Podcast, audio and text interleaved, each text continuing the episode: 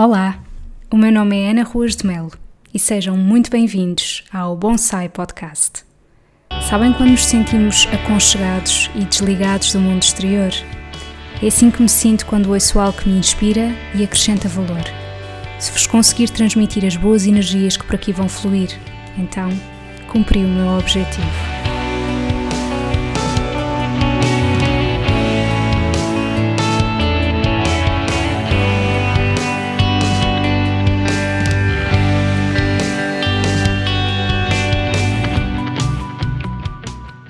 Sejam muito bem-vindos ao episódio 11 do Bonsai Podcast. Neste episódio, eu apresento-vos uma colega minha de trabalho, psicóloga, a Raquel Ferreira, com quem tive o prazer de falar sobre um tema que considero muito importante, que é a ansiedade. Eu considero que um psicólogo e um nutricionista juntos conseguem um trabalho excelente. Não são raras as vezes em que as pessoas chegam a uma consulta com questões sobre fome emocional e que de facto vamos perceber ao longo deste episódio que muitas das vezes um nutricionista não é suficiente para tratar estas questões. Portanto, eu considero mesmo que o papel do psicólogo é determinante. Óbvio que não só na área da, da fome emocional, mas também em muitas outras. E, portanto, quis trazer aqui ao podcast um tema que eu considero bastante atual, que é a ansiedade. Conseguirmos perceber realmente porque é que talvez hoje em dia se fala cada vez mais disto, apesar de existirem cada vez mais estratégias para conseguir controlar a ansiedade, e a Raquel vai falar sobre elas, mas a verdade é que são sempre individualizadas e por isso a nota que eu vos deixo é que nunca deixem de consultar um profissional de saúde, porque esse profissional irá, com certeza, ouvir a vossa história e irá conseguir dar-vos estratégias individualizadas, porque somos, felizmente, todos diferentes e merecemos estratégias que se adequem a nós, aos nossos gostos, aos nossos hábitos, às nossas rotinas. Eu espero que vocês gostem deste episódio e que vos possa ajudar de alguma maneira. E se conhecerem alguém que achem que pode beneficiar desta informação, partilhem com essa pessoa também. Até já. Olá Raquel, Obrigada por teres aceito o convite. Queres começar por te apresentar para que as pessoas conheçam um bocadinho mais sobre ti? Bom, olá, obrigada eu por me teres convidado neste projeto que deixa, um, deixa-me antes de mais felicitar-te, porque acho que é um projeto super inovador obrigada. Uh, e diferente, não é? E acho que, acho que esse é o objetivo. Apresentando-me e falando um bocadinho sobre, sobre mim. O meu nome é Raquel, sou psicóloga clínica, um, sou formadora, atualmente um, dou consultas em Belém, também por Skype, uh, para alguns portugueses no estrangeiro ou pessoas que não possam uh, deslocar-se até à zona de Lisboa e, portanto, também, também tem esta modalidade que, a que podem recorrer. O que é que és que eu diga mais sobre mim? Uh, não sei, se calhar uh, os teus gostos pessoais, alguma coisa que queiras partilhar.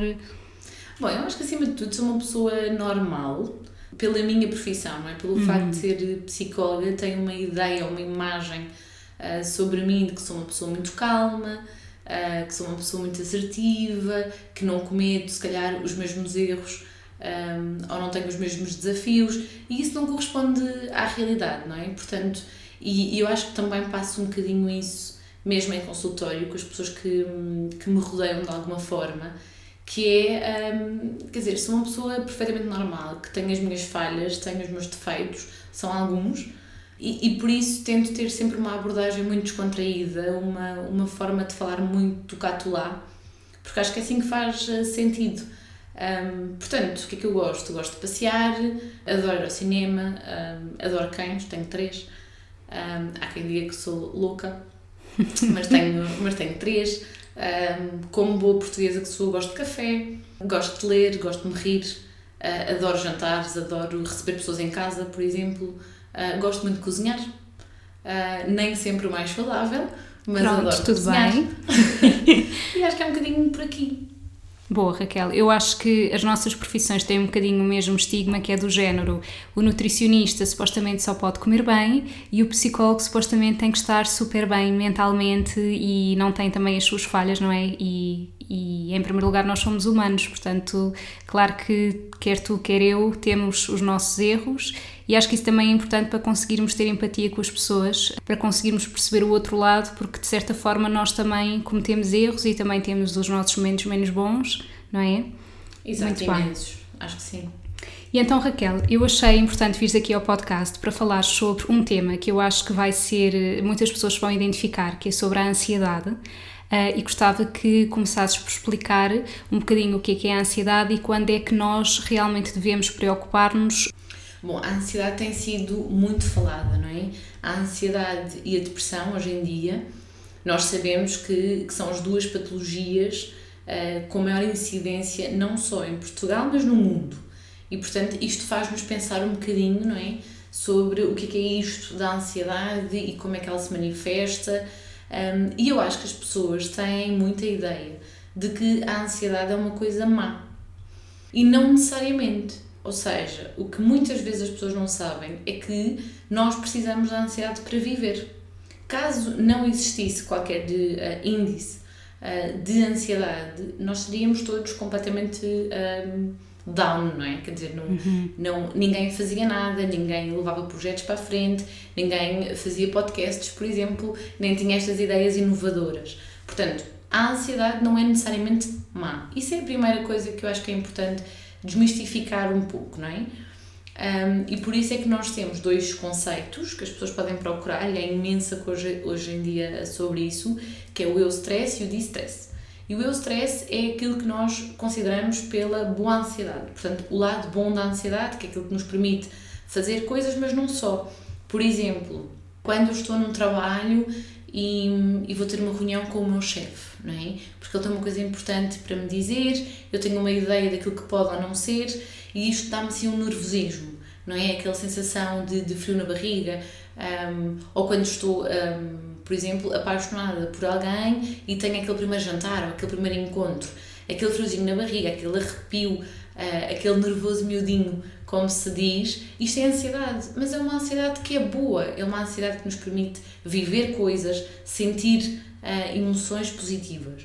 Não deixamos de estar ansiosos, mas não quer dizer que isso seja negativo. E depois temos aquilo que é uma ansiedade um bocadinho mais patológica, que foge um bocadinho daquilo que é normalidade, e ponho sempre normalidade entre aspas, porque depende muito de pessoa eh, para pessoa, e isto quer dizer que eu posso ter um estilo de vida mais ansioso para ti, por exemplo, uhum. mas para mim isto ser ok. E portanto isto não me traz nenhum problema. E portanto, ok, se tu estivesses na minha pele, provavelmente poderíamos estar a falar de um caso mais patológico a nível uh, da ansiedade. Mas como estamos na minha e eu consigo lidar com isso, não é patológico. Portanto, às vezes esta coisa da normalidade tem muito que se lhe diga, não é?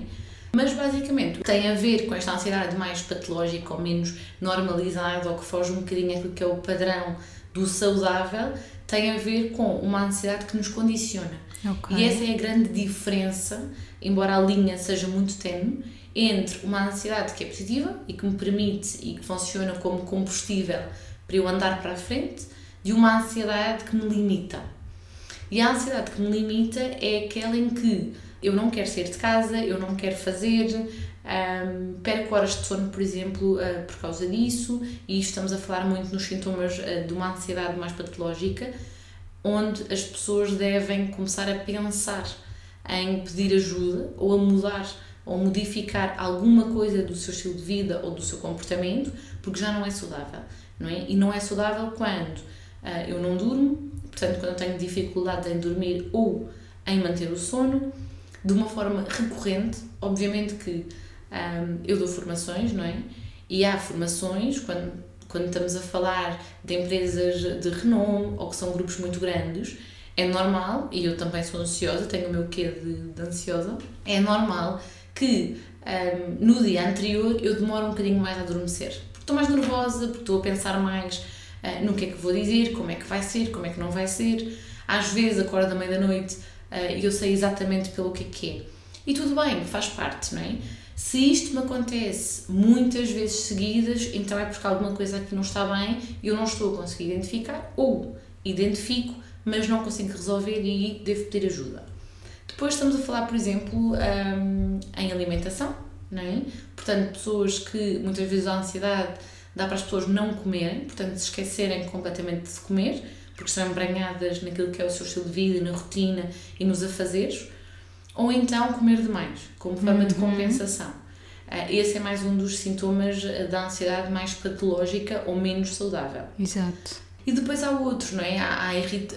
Normal que depois isto acabe por ser quase um ciclo vicioso. Portanto, se eu não duro, que é aquilo que nós em psicologia chamamos de privação crónica de sono, ou seja, as pessoas que não dormem aquilo que precisam ou não têm um sono com qualidade dentro daquilo que precisam, e isto, entenda-se, pode ser 5 horas, pode ser 10, depende de pessoa para pessoa. Se eu não dormir e não descansar aquilo que eu preciso, o que é que me vai acontecer? Vou ficar mais ansiosa, vou ficar mais irritada, vou ter menos paciência para pequenas coisas, portanto, tenho um nível de tolerância muito reduzido, a minha capacidade de memória, um, obviamente, que fica afetada. Há uma data de fatores que desencadeiam por outros. Certo. Mas Raquel, diz-me só uma coisa, porque há pouco eu não percebi bem. O eu stress é a, nossa, é a ansiedade dita normal, certo? Certo. E o distress uhum. é que é aquela que é patológica, é isso? Pode ser patológica ou não. Ok. Ou seja, mas é aquela que foge uh, àquilo que nós chamamos a curva da normalidade dentro do stress. Okay. Portanto, é aquela que provoca um mal-estar um, significativo uhum. ou que limita uh, de alguma forma a vida daquela pessoa. Certo. E em termos de alimentação, que há pouco estavas a dar esse exemplo, e eu achei mesmo importante vir cá exatamente por isso, porque eu vejo muitas pessoas nas consultas que muitas das vezes têm fome emocional e uh, não conseguem entender, infelizmente, que a ajuda de um nutricionista não é suficiente. E eu digo muitas das vezes isto, que eu tenho as minhas próprias ferramentas para ajudar aquela pessoa, no entanto, assim como eu não gosto que uma pessoa que não tenha formação em nutrição dê conselhos alimentares, eu própria tenho que ter noção dos meus limites enquanto profissional de saúde e perceber que, por muito que eu queira eh, ajudar aquela pessoa e gostasse de me sentir autossuficiente para o fazer, tenho que perceber que eu não sou suficiente para isso. E, portanto, Tens alguns exemplos de pessoas que realmente recorrem eh, à comida por esses estados ansiosos? Que tipo de estratégias é, tu, é que tu costumas utilizar nesses casos? Uhum. Nós temos muita, muitas pessoas, um, e eu falo particularmente sem especificar muito, não é? Claro. Uma questão de, de ética Exato. e de privacidade, obviamente. Um, tenho muitos casos, um, infelizmente é uma das, das maiores patologias que nós vemos em consultório clínico, em psicologia são casos de ansiedade, que depois pode ou não ter aquilo que nós chamamos de perturbação de pânico ou ataques de ansiedade, como, como as pessoas normalmente nos descrevem, uh, e muitas vezes há aqui um padrão um, de consumo e de compulsão alimentar, não é? Que é um bocadinho que nós estamos aqui a falar, que tem a ver com o facto da pessoa recorrer à comida uh, de uma forma exagerada e compulsiva, que tem a ver uh, ou que é justificada por uma alteração a nível do humor.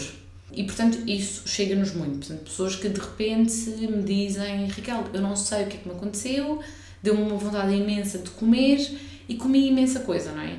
E, e, quando dei por mim, só percebi que tinha comido aquela quantidade toda de comida porque estava super cheia e, e, e obviamente que isso depois afeta a qualidade do sono, não é? E portanto isso acontece muito. Depois temos aquelas pessoas que não comem, mas isso já, já é outro, outra parte, não é? Agora, quando se deve a estados ansiosos, que levam a uma compulsão alimentar, é muitas vezes de uma forma, que a, forma que a pessoa tem de reconforto, não é? De conforto uhum. emocional. Porque vamos lá ver, uma pessoa que vive num quadro ansioso, um, primeiro está sempre a ruminar, ou seja, um, sempre a pensar em mil coisas, ou que tem que fazer, ou que deixou por fazer, ou que fez, mas não estão ainda bem feitas, ou que pode fazer mais. Portanto, são pessoas que estão, são overthinking, não é? Estão sempre, sempre, sempre a pensar. E são pessoas que vivem medos uh, muito em relação ao futuro, não é? É aquilo que nós chamamos de uh, ansiedade um, de antecipação, não é? Antecipam muitas vezes cenários, uh, o que é que pode correr mal, as mil e uma coisas que podem acontecer e, portanto, estão sempre a pensar. Muitas vezes, para além de pensar, são pessoas que executam, obviamente, que também fazem, são capazes de fazer.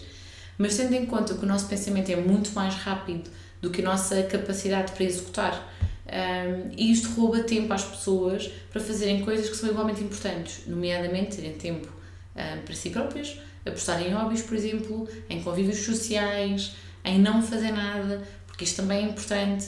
E muitas vezes esta necessidade, porque nós somos uh, seres humanos, não é? E, portanto, somos seres sociáveis e precisamos socializar, uh, porque a socialização contribui para o nosso bem-estar a nível mental. Quando nós não o fazemos, existe uma carência, que pode ser afetiva, pode ser emocional, pode ser social.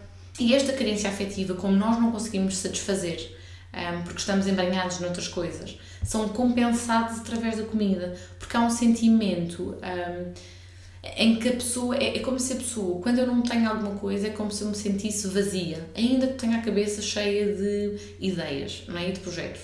Mas eu sinto-me vazia porque me falta alguma coisa e isto deixa-me triste. E como me deixa triste, eu prefiro comer, ainda que seja uma compulsão, ainda que seja de forma excessiva, porque a sensação uh, de estar cheio, não é? de, de infartamento, é má, mas ao mesmo tempo substitui o vazio uhum. que eu sinto e que eu não consigo controlar. Portanto, é agridoce, não é? De alguma forma é mau porque depois eu me sinto culpada e, e leva a sentimentos de, de, frustração por ter tido tal compulsão, mas por outro lado há um alívio momentâneo e exclusivamente momentâneo, não, não, não perdura. Uh, naquele momento em que eu tenho a tal compulsão alimentar que me faz depois criar um vício de continuar a fazer o mesmo comportamento de uma forma repetida. E portanto tem um bocadinho a ver com isto. E também acho que tem a ver, e cada vez vejo mais isso, um, com alguma falta de, de noção acerca daquilo que são as nossas emoções. Uhum. Ou seja, muitas vezes, uh, todos nós reconhecemos, não é? O aperto na garganta como estar triste. Uh, mas há emoções diferentes dessas que normalmente nós uh, somatizamos, não é? Sentimos no nosso próprio corpo, que nós não conseguimos nomear. E esse desconhecido provoca alguma frustração provoca medo. E, e, muitas vezes o que está mais à mão é a comida, e por isso é que as pessoas recorrem um, a ela em tom de compulsão, ou seja, comer um, grandes quantidades de comida num curto espaço de tempo. Isto é uma compulsão para quem não, não sabe, não é?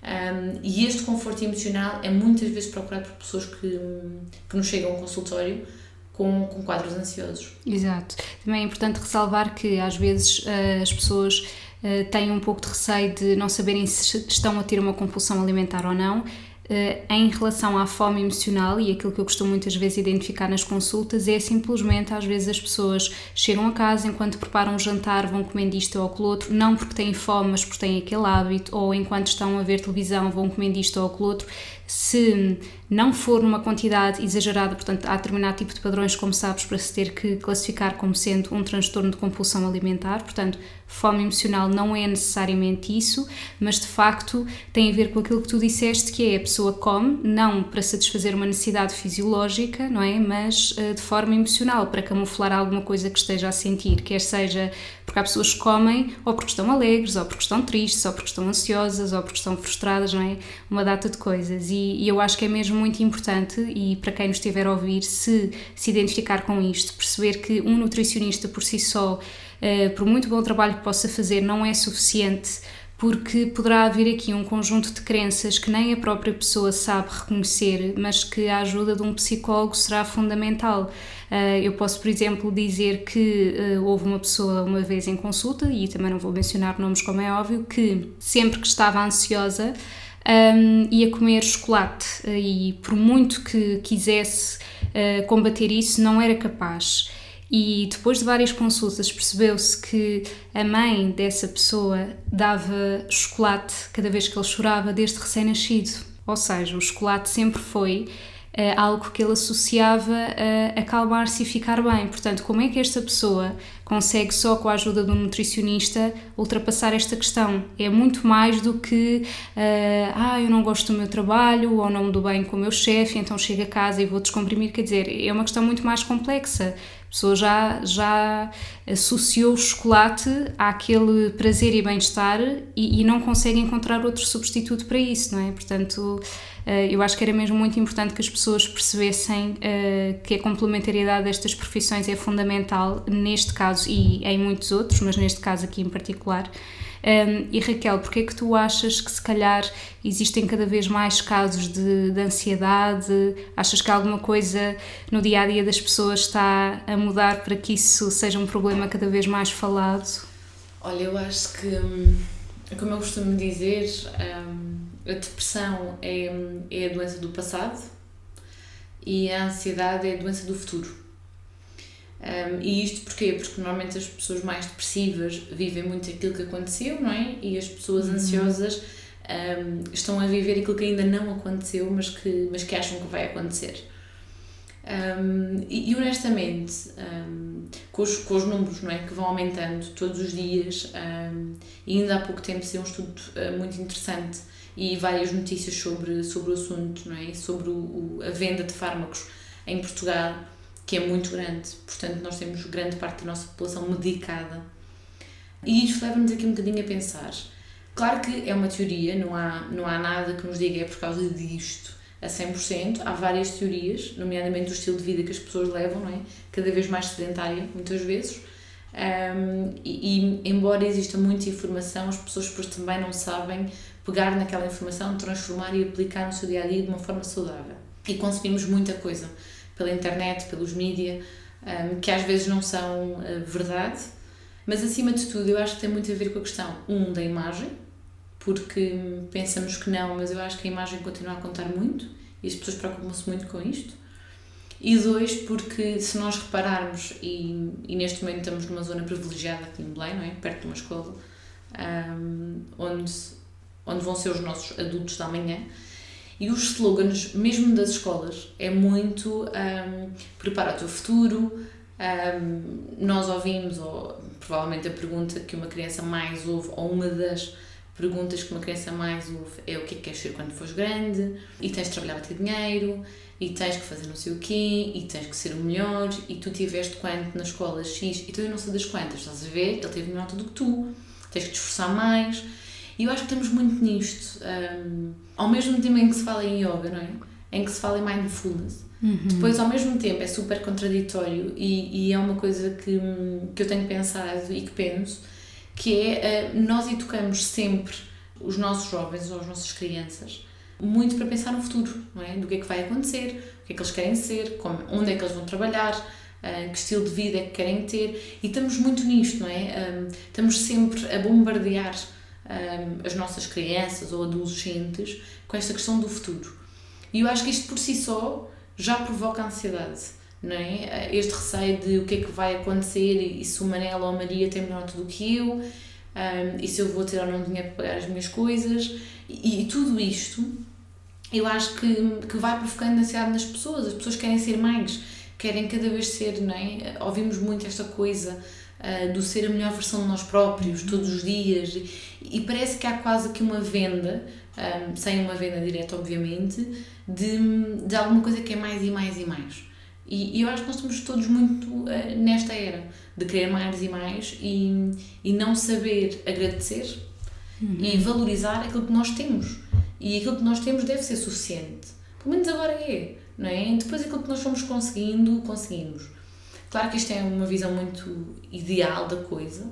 Claro que eu também tenho que me preocupar, não é? Com o amanhã, com o que é que eu vou fazer, porque todos nós temos contas para pagar, temos projetos de vida, temos sonhos eu acho que isso também é muito importante, não é? E permite-nos viver e, e, pensar em alternativas, mas também tem que saber fazer a ponte com o olhar mais para aquilo que é o meu presente, não é? E agradecer por causa disso. E eu acho que uma das coisas um, que faz com que cada vez mais uh, tenhamos pessoas ansiosas é esta pressão do, do ter que ser alguma coisa. Quando não temos, não é? Uh, nós não temos que ser alguma coisa todos os dias. Nós somos aquilo que somos. E isto devia ser suficiente. Mas nesta sociedade não é. Uhum. E há bocado tu disseste uma coisa que eu acho que é muito importante, que é às vezes as pessoas permitirem-se a não fazer nada, que isso é sempre visto como, ai ah, não, mas eu não estou a ser produtiva e eu tenho que fazer isto, isto e aquilo outro, e quando simplesmente às vezes o que é importante é hoje vou-me permitir a existir, não vou fazer absolutamente nada. E eu acho que, não sei se concordas, que a questão de, das redes sociais, das pessoas utilizarem cada vez mais isso, eu acho que é um grande fator para a ansiedade, porque também lá está, é a questão de as pessoas se compararem com outras, de nas redes sociais só ser mostrado aquilo que convém, não é? E nós, por exemplo, podemos ver o dia a dia de alguém como sendo extremamente produtivo e acontecem tantas coisas boas àquela pessoa e, e a mim não, eu sou uma fracassada. E, e essa comparação não é nada saudável. Portanto, eu acho que um dos motivos também é esse. Nós hoje em dia utilizamos muito mais as redes sociais do que se calhar há uns tempos atrás e, e as pessoas não têm bem percepção do quão mal isso pode fazer, porque também já é automático, não é? A pessoa abrir o Instagram, ir ver as várias fotos, as publicações e já faz isso de uma forma tão automática que acaba por não pensar o quão mal isso pode estar a trazer e, e, acho que também, se calhar, as pessoas não se permitem a descobrir exatamente aquilo que sentem, tal como tu há pouco dizias do aperto na garganta e a pessoa identificar como sendo tristeza, mas às vezes as pessoas sentem um desconfortozinho qualquer e, por exemplo, lá está como estávamos a falar, irem recorrer à comida sem sequer pensarem porque é que eu estou assim Uh, tu há bocado davas o exemplo de se no dia seguinte vou ter eh, uma reunião e que fico ansiosa, se calhar vou acordar à meia-noite, mas tu sabes o porquê disso estar a acontecer. E eu acho que se calhar há pessoas que não se permitem a perceber porque é que estão assim. Sim, eu acho que nós. Um, e as pessoas vão muito por aí, não é? Um, que é isto aconteceu, um, e isto aconteceu e isto aconteceu. Ok, tudo bem, aconteceu, aconteceu, não faz mal, não é? Uhum. Um, mas mais importante do que ter acontecido, e eu digo muitas vezes isto em consultório, um, porque depois também há aqui alguma vergonha, não é? De, das pessoas poderem dizer aquilo que aconteceu ou que fizeram. E eu costumo dizer, e acredito muito nisto, não é? Não me interessa nada o que, é aconteceu exatamente. Eu não, não sou ninguém para julgar um, X pessoa. E aconteceu, aconteceu e para mim o que é importante não é aquilo, aquilo que aconteceu, mas é porque que aconteceu. Uhum. E nós não estamos uh, muito habituados a pensar nisto, não é? é? Isto aconteceu e depois há um drama à volta disto, como se fosse a pior coisa do mundo, não é? Um, muitas vezes aquilo que as pessoas nos trazem em consultório não é nada de novo, não, não é a única vez, ou a primeira vez que estamos a ouvir um, aquela história, há N. E, e às vezes isto, um, as pessoas ficam surpreendidas quando, quando lhes digo isto, uh, mas depois é parar não é? E, e não deixar a culpa de lado, a frustração de lado, tudo isso de lado, é todos aqueles sentimentos menos positivos que determinado comportamento nos trouxe, ok, ele trouxe, ainda bem, não é? Esses sentimentos menos positivos servem para nos alertar que alguma coisa não está bem. Agora vamos pensar no porquê que isto aconteceu. E é quando nós percebermos o porquê um, de determinada coisa ter acontecido é que nós podemos mudar. Se nós vamos ter a certeza de que nunca mais vai voltar a acontecer, não. Mas pelo menos estamos muito mais conscientes para quando acontecer nós conseguimos controlar. E isto também é a ansiedade, ou seja, muitas vezes as pessoas nos chegam a consultório uh, e me dizem, ok Ricardo, eu quero deixar de ser ansioso. E digo, olha, isso eu não vendo, eu não tenho essa fórmula mágica, eu não tenho uma varinha mágica para eliminar a ansiedade da sua vida. Não vai acontecer. Vai continuar a ser ansioso, sim. Um, mas o meu trabalho passa por uh, arranjarmos em conjunto as melhores estratégias para o seu caso, não é? Para na próxima vez em que isto for acontecer, controlarmos primeiro. Isso para mim é, é a maior vitória que, Exato, concordo plenamente. Que pode existir. Um, porque eu não posso vender a ideia de que, ok, então nunca mais a pessoa vai ser ansiosa. Não. Claro, não. até porque já está a partir de um objetivo irrealista. Quer dizer, eu, por mim, falo, eu sou uma pessoa extremamente ansiosa e não posso querer não ser, porque isso seria deixar de ser eu a Ana. E eu tenho é que aprender a controlar essa ansiedade que tenho, assim como há pessoas que me chegam à consulta e se calhar, não, eu agora quero nunca mais me apetecer doces, pessoas extremamente golosas, nunca mais quero ter desejos por doces. Não, assim, vai continuar a ter, mas se calhar o objetivo é que a longo prazo consiga satisfazer-se cada vez mais com coisas cada vez menos doces. Mas isso se calhar não. Uma pessoa deixar de querer comer doces quando atualmente come todos os dias é um objetivo irrealista, não vai conseguir alcançar isso, vai ficar frustrado ainda vai ser pior. Certo, e, e, e quando esses objetivos são irrealistas, pior é, não é? Porque depois, eh, perante a frustração, a pessoa tem tendência a compensar ainda mais. Uhum. Portanto, o que acaba por. Eh, lá está, eu acho que nós vivemos num mundo muito ideal. Nós não vivemos num mundo muito ideal, mas nós vivemos num mundo onde se vende muito esta ideia do perfeccionismo e do ser alguma coisa e, e, ser alguma coisa não é bem assim porque não é suficiente, tem que ser alguma coisa, mas tem que ser bom. Uh, e depois nós temos que ser diferentes. Hoje em dia somos, não é? E muitas vezes ouvimos esta expressão do não sei quantos cães é um osso. E, e leva a pessoa um, a tentar ser cada vez mais e melhor. O que muitas vezes não é possível. Nós não podemos ser mais e melhores um, e sermos extremamente bons em tudo. Isto não é possível, não é? Temos que ter falhas, temos que ser menos bons numa coisa porque o outro há de ser, eh, obviamente, melhor. E tudo bem. Mas é importante reconhecer de que eu não sou capaz de fazer X, não é? Ou eu não tenho esta competência, ou um, isto não é sequer o meu interesse, eu não me sinto bem a fazer isto, e o facto de eu reconhecer que não sou tão boa em determinada coisa, ao mesmo tempo me tira alguma pressão de ter que fazer só porque sim, não é? Uhum. Uh, e eu acho que isso também é importante. Uh, e numa altura de transição entre 2019 e 2020, passagem de ano, objetivos, não é? Que as pessoas uh, formulam muito. Há muito esta coisa, não é? De, de pensar, ok, 2020, um ano novo, portanto é um ano de mudança. Não é. Exato. É um ano que acrescenta, não é? é eu acho que as pessoas ano. ainda não perceberam que ia passar 31 de dezembro para 1 de janeiro. Calma, pessoal, não é? É tudo muito. Não, agora é que é uma página em branco página em branco pode ser todos os dias, porque é que tem que ser. No dia 1, um, não é? Exato, eu percebo essa ideia por ser a novo e tudo mais, mas uh, a mim irrita-me um bocado. Eu acho que é, Passado eu, uma semana já estou tudo igual.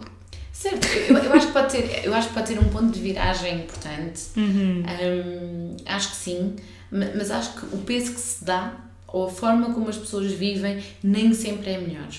E, e isto faz-me lembrar um bocadinho quando era mais miúda, porque não sou assim tão, tão velha, mas quando era assim mais miúda, naquela altura, não é, de setembro, em que se começa a comprar livros da escola, e adorava aquele cheirinho novo, uh, os materiais, o ir às compras, as cores, não sei quem, e todos os anos uh, a minha mãe me dizia, Raquel, como é que vai ser este ano? Mãe, este ano é que vai ser, este ano promete, vais ver.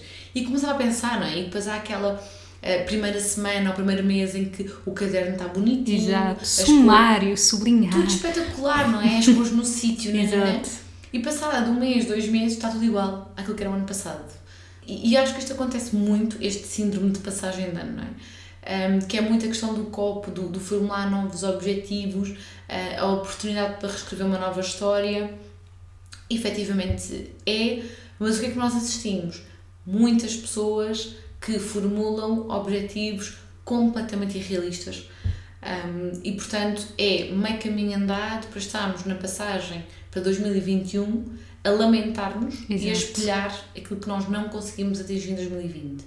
Isto provoca uma frustração gigante e por isso, um, a título de curiosidade, janeiro um, é um dos meses onde a taxa de suicídio mais aumenta e por alguma razão é. Portanto, mesmo nesta questão da ansiedade e numa era onde estamos muito preocupados em ser alguma coisa e essa alguma coisa ter que ser algo muito bom, é importante nós olharmos e percebermos uh, aquilo que nós realmente somos, não é? quem é que nós somos, o que é que nós somos, o que é que para nós nos faz sentido, uhum. o que é que nós conseguimos e não conseguimos fazer. E, e este autoconhecimento, que é muito um clichê que se fala, mas que não se estuda e não se aplica, é muito importante um, passar esta ideia às pessoas para que elas consigam olhar mais para dentro. Nunca esquecendo não é? que as mudanças e as grandes mudanças acontecem sempre de dentro para fora e nunca ao contrário. Sem dúvida. E Raquel, gostavas de dar alguns conselhos para pessoas que se tenham identificado e percebam que o tipo de ansiedade que têm as condiciona no dia a dia? Olha, claro que vai depender, não é? Mas... Depende sempre, mas eu, mas eu lá está, eu acho que depende sempre de caso para caso e, e perceber como é que esta ansiedade se manifesta em ti ou em mim ou noutra pessoa. Uh, mas depois há aquelas coisas mais padrão que todos nós podemos fazer, nomeadamente o exercício físico, eu sei que sou muito chata com estas coisas, mas, mas para mim faz-me todo o sentido. Uh, e o exercício físico, subentenda-se, não é necessariamente que a pessoa vá para um ginásio, se inscreva Exato. e vá fazer máquinas. Não é nada disto. Claro. Sou super contra. Também um, As pessoas irem para ginásios só porque sim, inscreverem uhum. só porque uhum. sim, porque está na moda, porque alguém disse. Não é nada disso. Portanto, se eu não gostar um, de máquinas, por exemplo, eu não vou ao ginásio fazer nada a não ser mais que uh, contribuir para o meu nível de frustração Exatamente. quando lá saio, ok? Portanto, ir ou não ir é igual, se bem que aqui se calhar ir é pior. Portanto, não é isso que eu digo. Exercício físico passa por encontrar algum tipo de atividade, seja ginásio ou uma modalidade desportiva. Temos o boxe, temos dança, temos nada de coisas que podemos fazer que eu gosto e é um momento que é para mim, é dedicado uhum. a mim. É uma coisa que eu gosto de fazer. Eu saio de casa, como eu sei que me treino, vou treinar, volto a seguir e isto é super importante. Isto porque o exercício físico, nós hoje em dia sabemos que, para além de ser um antidepressivo natural, é também um, um exercício uh, que nos ajuda muito a controlar os nossos níveis de ansiedade, porque nós vamos um, libertar tensões no nosso corpo, energia que vamos acumulando durante o dia, principalmente em profissões uh, mais sedentárias, isto é, uhum. é, profissões de escritório. Portanto, nós precisamos libertar essa energia e o exercício físico aqui ajuda muito nisto, mas tem que ser alguma coisa que eu gosto de fazer. Se eu gostar de fazer uma determinada modalidade e eu for fazer, o que é que acontece? Eu liberto e produzo serotonina, que é a hormona responsável pelo nosso prazer e bem-estar e, portanto, ajuda-me a reduzir que são níveis de ansiedade. Isto é um. Depois há outras coisas. Exercícios de respiração, por exemplo, pensar um bocadinho aquilo que eu tenho adiado uh, em fazer, por exemplo, se eu sou uma pessoa que gosta de aprender coisas novas, sei lá, procurar workshops de, de costura, de culinária, de outra coisa qualquer, crepitaria, não sei, uma uhum. coisa qualquer, mecânica, não faço ideia. Mas coisas que, que eu até gostava de explorar um, e tentar procurar workshops. Hoje em dia há imensa coisa, uh, é muito conhecido e é uma das coisas que eu tenho aconselhado até em consultório, é uh, para as pessoas procurarem meetups, porque agora está muito na moda. Acho que até há um site qualquer que promove este tipo de eventos, isto porque nós sabemos que normalmente com o passar dos anos as pessoas têm menos oportunidades de criar relações interpessoais, porque obviamente não, não é tão acessível e os meetups funcionam bem. Há meetups sobre um, diversas temáticas onde as pessoas podem ir e podem ver, e é um tempo individual uh, a que podem recorrer. E ali então ganham logo um 3 em 1, não é? Porque experimentam um sítio novo, conhecem um sítio novo, muitas vezes são jantares, portanto conseguem um, experimentar um tipo de comida diferente ou um sítio diferente, conseguem conhecer novas pessoas e conseguem ainda desenvolver uh, aqui algum tema que, que considerem importante. Isto é uma outra da, das coisas que eu acho que as pessoas podem fazer. Exercício de respiração, por exemplo, também podemos fazer, é uma coisa que leva 5 minutos. Portanto, um, aquela coisa que eu odeio que me digam que eu não tenho tempo. Uhum. Dá para fazer, são 5 minutos, podemos fazer enquanto tomamos banho. Portanto, não é por aí. Mas tirar esse tempo para nós também acho que é importante. Aquilo que costumo dizer também é para as pessoas apostarem numa espécie de um detox digital. Não digo que seja sempre, mas sei lá, um fim de semana por mês, não é? O chegar a casa, sexta-feira à noite, ligar o telemóvel, pôr numa caixinha e voltamos a pegar numa segunda-feira. O mundo não vai acabar. Hoje em dia nós temos um, telefones com funcionalidades incríveis que nos permitem, uh, inclusive, só tocar eh, quando determinada pessoa liga X vezes, ou seja, pode ser um indicador de que é importante. Portanto, nós conseguimos perfeitamente fazer isso, temos outras formas das pessoas poderem comunicar connosco e nós não somos bombardeados com aquele tic-tic-tic não é? da rede social, do amigo pôs um Insta Story que não sei o quê. Portanto, podemos perfeitamente fazer isso também. Acho que é importante sair um bocadinho daquilo que é a televisão, os computadores e não sei o quê e fazer, por exemplo, um, um jantar didático em casa, com jogos de tabuleiro, um, há jogos super giros é? que, que vamos arrumando assim para o lado que eu também acho que são importantes, massagens de autorrelaxamento, pode ser até uh, eu própria a fazer, identificando zonas de tensão, e é importante dizer isto porque a ansiedade manifesta-se em três uh, zonas. Uma delas é a barriga, portanto, quando nos dá assim a volta ao estômago. Dois é a zona uh, de cervical, portanto, tudo que é ombros.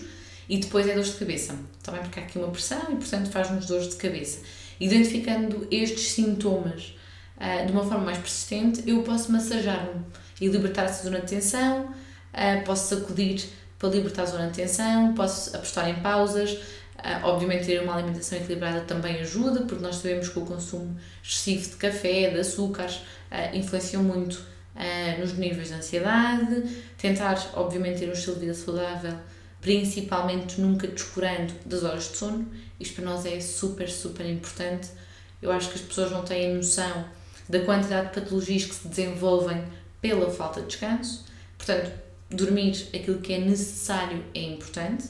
Mais coisas que eu acho que possam uh, fazer. Yoga, mindfulness, portanto, toda, todas essas coisas que, que nós temos ouvido. Ler um bom livro também é importante.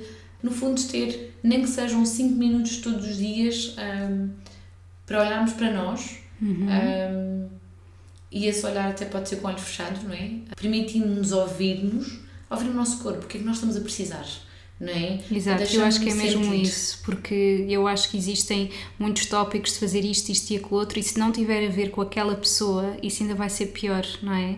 Uhum. Portanto, por isso é que eu digo muitas vezes, e eu acho que se calhar ainda existe o estigma, infelizmente, de a pessoa achar: ai não, eu não, não preciso de, de ir a um psicólogo, eu tenho uma amiga minha, ela por acaso dá imensos bons conselhos, mas aquela amiga não tem formação, não é? Ou seja, muito bem que davam uns conselhos e eu acho que se calhar nós as duas podemos sofrer um bocadinho por isso, por assim como em nutrição existem imensas dicas na internet, também existem imensas dicas para a pessoa, por exemplo, ser menos ansiosa, mas nada como alguém que nos ouça e que individualiza estratégias para nós. Uhum. Portanto, para quem nos estiver a ouvir, por favor, não descurem a ajuda de um profissional de saúde, porque tudo aquilo que tu disseste concordo plenamente e pode ser um complemento, mas para algumas pessoas pode fazer sentido umas coisas, para outras pessoas outras, não é? Sim, nós não somos todos iguais, não é? Exato. Um, e eu acho que isso também é importante e não faz mal. Portanto, aquilo que resulta comigo não resulta com outra pessoa. Aliás, eu até costumo dar de exemplo que uh, eu tenho a minha ansiedade, ou seja, a minha ansiedade manifesta-se por eu sei que quando estou ansiosa tenho que controlar mais a velocidade a que falo, ok? Porque o meu pensamento é muito mais rápido uhum. do que a capacidade que eu tenho para conversar. Portanto, normalmente quando estou mais ansiosa ou, ou mais divertida com algum tema, uh, normalmente tenho tendência a falar mais rápido e a gesticular mais e tenho que controlar essa parte, mas eu costumo dizer que um, aqui há uns tempos falava-se muito na questão do yoga para a ansiedade e muitas pessoas um, me perguntavam, Raquel, uh, ouvi dizer que o yoga é bom para a ansiedade, o que é que acha, recomenda, não, o que é que acha que eu devo fazer? E é aquilo um bocado que eu digo, não é? Que, ok, inscreva-se ou um, pergunte, procure sítios onde possa ter uma aula experimental. Vá lá, faça a aula, veja como é que se sente e depois conversamos sobre isso. Agora, da minha opinião pessoal, da minha experiência pessoal, eu, eu não posso dá-la porque é a minha, não é? Uhum. E apesar de ter uma pessoa ansiosa, o yoga não é para mim.